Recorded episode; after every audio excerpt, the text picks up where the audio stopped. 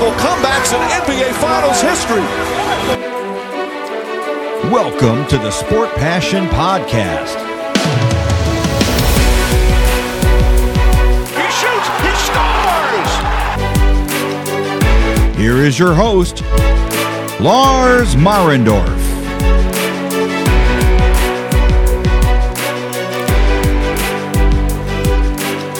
Hallo und herzlich willkommen zum Sport Passion Podcast. Von der Bridgestone Arena bewegen wir uns nach Nordwesten, knappe 300 Meilen sind's. Und dann landen wir im Enterprise Center und da spielen die St. Louis Blues. Und die St. Louis Blues sind das nächste Team der Central Division, auf das ich blicken möchte in den Vorschau-Sendungen auf die Saison 2021, 2022.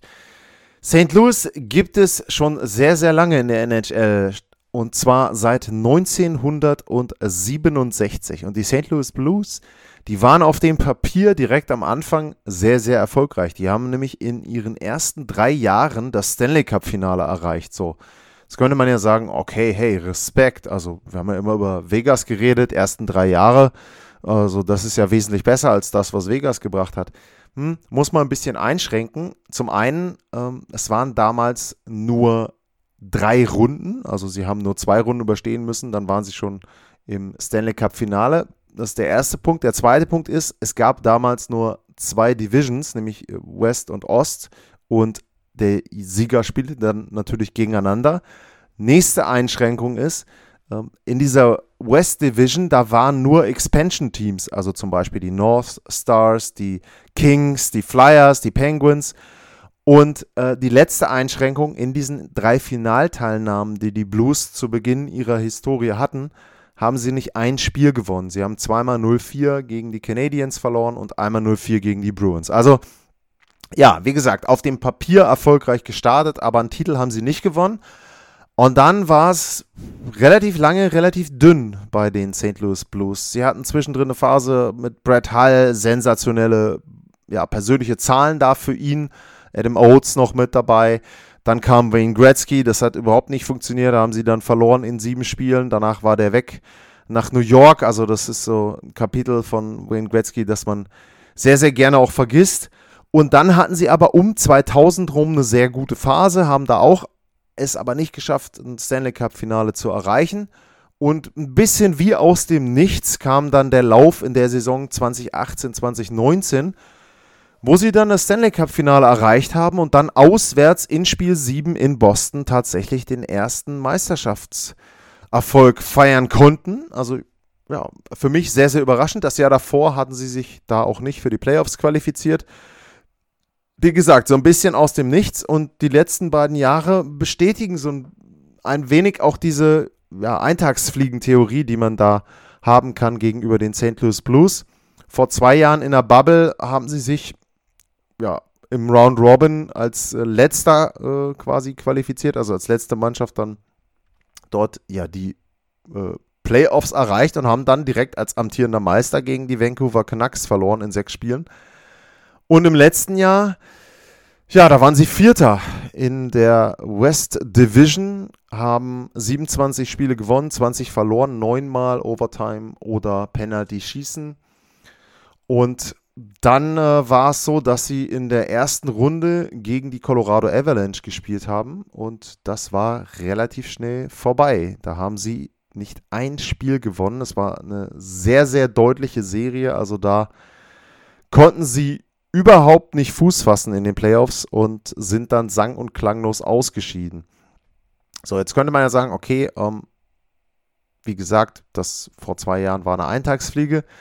Man muss aber sagen, dass die Blues schon ein qualitativ gutes Team haben. Sie haben allerdings auch zum Beispiel mit Alex Pietrangelo dann eben einen Abgang gehabt, äh, der ihnen sehr, sehr wehgetan hat vor der letzten Saison. Dazu kam im letzten Jahr mit äh, Wladimir Tarasenko, hatten sie auch jemanden, der doch schon relativ lange verletzt war. Jaden Schwartz ähm, war auch, hat auch nur 40 Spiele gemacht von 56. Also da ist es schon so, äh, dass man da eben sagen muss, okay, ähm, es ist schon so ein bisschen erklärlich, warum sie denn eben dort dann nicht entsprechend besser platziert waren. Wenn man dann auf die Werte guckt, ähm, ja, sie waren einfach Durchschnitt. 167 Tore geschossen, 167 bekommen. Das ist in der Offensive äh, Platz 13. Und wenn man auf die Defensive guckt, dann ist es da eben Platz 19 und äh, ja, das reicht dann nicht aus. Das Powerplay, äh, das war eines der Highlights, würde ich mal sagen, Rang 6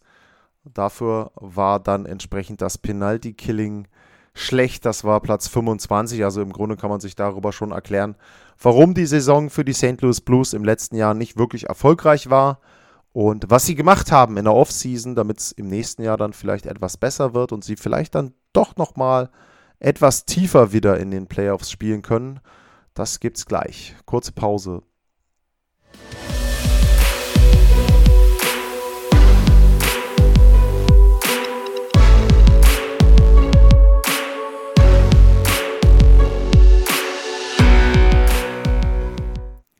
zurück beim Sport Passion Podcast und jetzt gucken wir mal, was die St. Louis Blues denn in der Offseason gemacht haben und das waren ein paar Moves und die waren auch gar nicht so schlecht, finde ich. Also sie haben sich erstmal Pavel Buchnevich geholt von den New York Rangers. Oh, das ist für mich eine sehr, sehr sinnvolle Verpflichtung.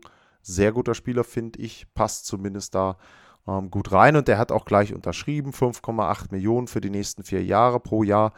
Finde ich okay.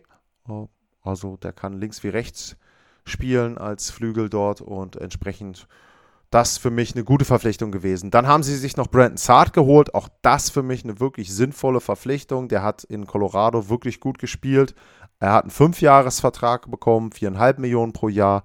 Auch das gibt ihnen wieder Tiefe vorne bei den Forwards. Also da eben jetzt die Möglichkeit, dann ja, ich würde fa fast schon sagen, neun tief, auf jeden Fall sechs, sieben Spieler tief dort einfach kombinieren zu können. Und Brandon Saad hat das in Colorado auch gezeigt, dass er einfach ein Spieler ist, der auch entscheidende Tore machen kann. Also in den Playoffs, der nicht nur ja, gute Zahlen auflegt während der Regular Season, sondern der eben dann auch entsprechend dann, wenn es drauf ankommt, eben ja, ihnen weiterhelfen kann. Ansonsten haben sie natürlich auch ein paar Spieler verloren. Natürlich äh, einmal aufgrund des Expansion Drafts. Äh, Jaden Schwartz ist da zu nennen. Ähm, dann haben sie Mike Hoffman verloren. Weiß nicht, ob das so ein großer Verlust ist. Hat es nicht so richtig gepasst. Äh, Vince Dunn und äh, Sammy Blaze. Ähm, ja, sind natürlich auch Spieler, die vorher bei ihnen ganz gut gespielt haben, wenn man jetzt mal Jaden Schwartz nimmt. Aber Mike Hoffman den vermissen sie, äh, vermissen sie glaube ich, nicht. Äh, mit Butchnevich und äh, Brandon Saad haben sie da, glaube ich, das, was sie verloren haben an Spielern, durchaus abdecken können. Und vielleicht hätte es in der Defensive etwas sein können, dass sie dort etwas machen, dass sie dort irgendwie versuchen, nochmal ja, ein bisschen einen Spieler zu bekommen, der ihnen da helfen kann. Man muss allerdings sagen, dass sie ganz nah dran sind an der Salary Cap Grenze, also nicht mal mehr 750.000 Dollar stehen da zu Buche und dann ist es natürlich sehr, sehr schwer, dort etwas zu machen. Es hätte was geben können, also ein Trade geben können, weil es mit Wladimir Tarasenko einen sehr prominenten Spieler gibt, der raus möchte aus St. Louis, der gesagt hat, er möchte dort nicht mehr spielen. Tarasenko wurde jetzt mittlerweile dreimal an der gleichen Schulter operiert. Der ist also anscheinend unzufrieden mit der Art und Weise, wie er dort behandelt wurde in St. Louis, möchte dort eben entsprechend weg. Und äh, ja, das haben sie bisher nicht geschafft, den zu tauschen. Und wir gucken mal gleich nach der nächsten Pause, ob das vielleicht auch ein großes Thema ist, was sie weiter beschäftigen wird während der regulären Saison dann jetzt 2021, 2022. Bis gleich.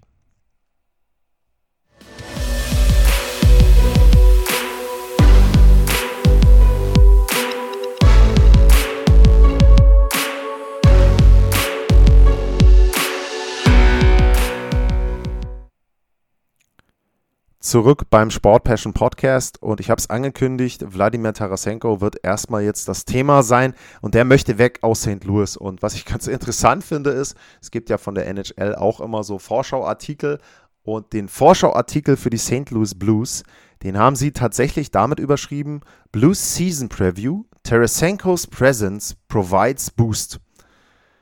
Hm, jetzt muss man dazu sagen, welche Presence, weil der ist gar nicht da, der will auch gar nicht mehr da sein in St. Louis. Also der möchte überhaupt nicht mehr spielen für die St. Louis Blues. Und dann zu sagen, dass der ihnen einen Boost gibt, hm, Allerdings in dem Artikel wird dann schon ein bisschen weiter ausgeführt, dass man natürlich sagen kann, wenn er denn spielt, dann würde er ihnen natürlich weiterhelfen. Also er hat nur 34 Spiele gemacht in den letzten beiden Jahren. Die waren natürlich sowieso äh, ein bisschen limitiert, die Jahre aufgrund der Covid-Situation. Das war jetzt nicht so, dass es zweimal 82 Spiele waren, aber er hat schon weniger Spiele gemacht.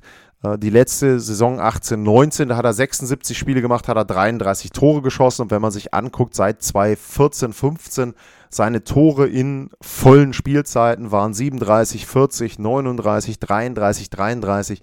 Also er ist schon ein Stürmer gewesen, der da sehr gute oder gute Tore zahlen auf jeden Fall auflegen muss. Muss man mal gucken, wer da überhaupt, müssen wir jetzt mal ausrechnen. Es wird sicherlich ein Ovechkin sein, der da vielleicht besser abgeschnitten hat.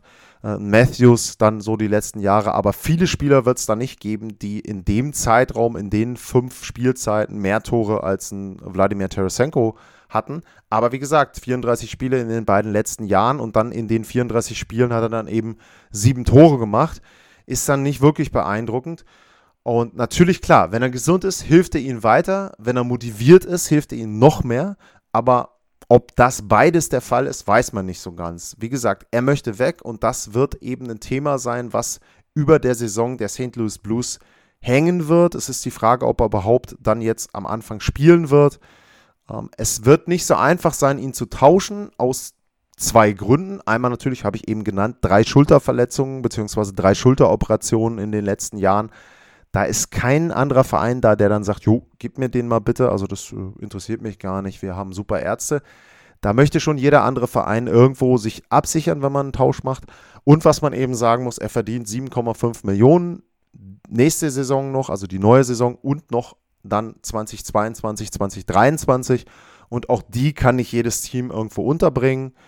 Und da muss man eben jetzt abwarten, ob sie in der Lage sind, ihn da irgendwie loszuwerden und ihn in irgendeiner Form zu tauschen, wenn sie das können.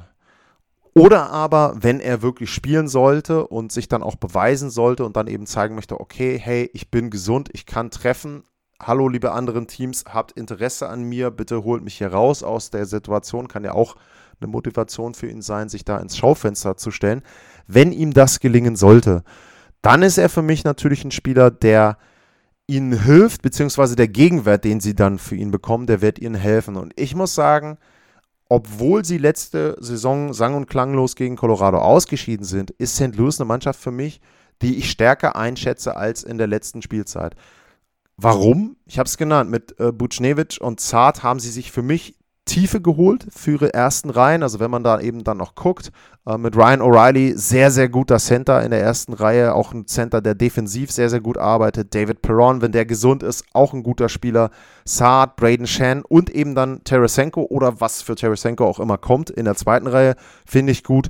Äh, Robert Thomas muss man abwarten, ist ein junger Spieler, auch der hat Potenzial, der war jetzt in der letzten Spielzeit auch verletzt, hat da nicht viele Spiele gemacht. Deswegen muss man jetzt erstmal gucken, ähm, wie der so reinfindet jetzt eben entsprechend dann, wenn er denn wieder spielen kann. Hatte nur 33 Spiele gemacht.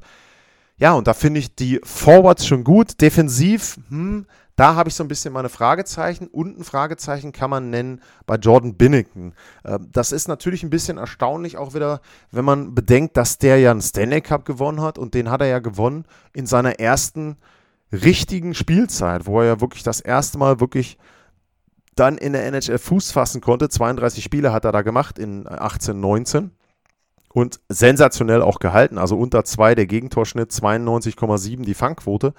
Aber wenn man eben dann sich jetzt die Tendenz anguckt, die Entwicklung, nach 1,9 der Gegentorschnitt kommt 2,57 und dann 2,65 und die Fangquote ging auch runter eben von 92,7, 91,2 und dann nur noch, nur noch 91. Keinen Shutout gehabt in 42 Spielen letztes Jahr. Auch das so ein Indienst dafür.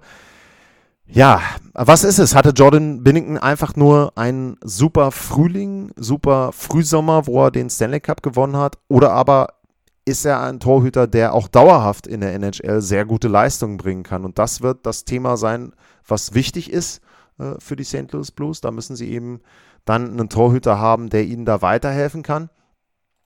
Und ähm, ansonsten mit Wille Husso, ja, das ist ein Backup, der ihnen nicht wirklich dann auch Spiele gewinnen wird. Ähm, Im letzten Jahr ein Gegentorschnitt von über drei. Also da muss man schauen. Aber wie gesagt, für mich die St. Louis Blues sinnvolle Verpflichtungen gemacht in der Offseason, für mich verbessert zur neuen Saison und ich erwarte die eben ja hinter Colorado, Winnipeg vielleicht noch ein Stück weit entfernt, aber dann irgendwo, und das hatte ich bei den anderen Vorschau-Sendungen, meine ich, auch schon gesagt, die Dallas Stars und die Minnesota Wild, die würde ich da so mit den St. Louis Blues so als Dreierpack zwischen Platz 3, 4, 5 sehen. Dann kommt es eben drauf an, wie sie reinlaufen, ob sie dann die Playoffs erreichen können, ob sie dann vielleicht sogar am Heimrecht dran schnuppern können. Aber ich glaube, sie werden auch in den Playoffs, wenn sie denn gesund sind, ein unbequemer Gegner sein. Also einen Sweep wie im letzten Jahr durch Colorado kann ich mir überhaupt nicht vorstellen. Ähm, aber um das abzuschließen, sie sind abhängig von Jordan Binnington. Kann der seine Form halbwegs wieder erreichen vom Stanley Cup? Ja, dann sind sie ein gefährlicher Gegner. Könnten sie auch Heimrecht bekommen in der regulären Saison. Ansonsten wird es dann nach Runde 1 wahrscheinlich schon wieder vorbei sein. Aber eben, wie gesagt, ein Sweep äh, würde ich jetzt nicht erwarten. Also ich glaube schon, dass sie sich da ein bisschen mehr wehren können. Das damit, ja, das nächste Team der Central Division. Und dann geht es morgen weiter in Richtung Rocky Mountains und wir gucken dann mal, was in Denver so los ist, was die Colorado Avalanche für die nächste Saison gemacht hat und was man da erwarten kann. Bis dahin, vielen Dank fürs Zuhören, bleibt gesund und tschüss.